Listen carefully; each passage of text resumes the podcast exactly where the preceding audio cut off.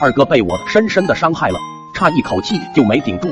那时候家里养了一头牛，这头牛比较暴躁，平时爸妈再三交代不让我靠近牛圈。那天二哥来找我玩，我俩在家看电视，偶然间看到了一个斗牛的节目，我顿时就来了兴趣，拿着桌子上的红布就喊二哥去斗牛。我兴奋的拿红布比划了半天，平时比较暴躁的老牛，今天是如此的温顺，无论如何屌都不屌我。二哥，你敢不敢试试？那有啥不敢的？试试就试试。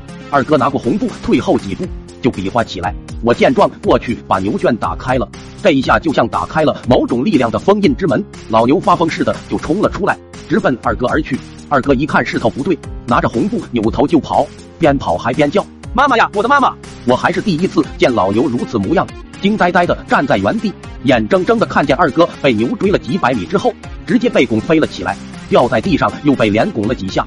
二哥被拱得躺在地上一动不动了，老牛则是在旁边吃着嫩草。我被吓得肝颤不知所措，就想去找大人，但是我又怕走了之后，二哥又被牛拱，我就想把牛赶走。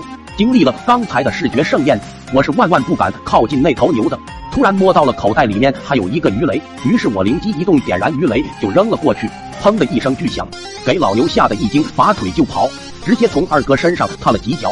然后跑的消失不见了，我赶忙去叫大人来了以后，二哥已经不省人事，面目全非，浑身破破烂烂。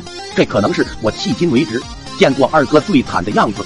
大人立马把二哥送进了医院。二哥这一进去就是大半个月，而我当天晚上就遭到连夜审讯，爸妈给我安排的妥妥当当、明明白白的，我也躺了好久才能下床。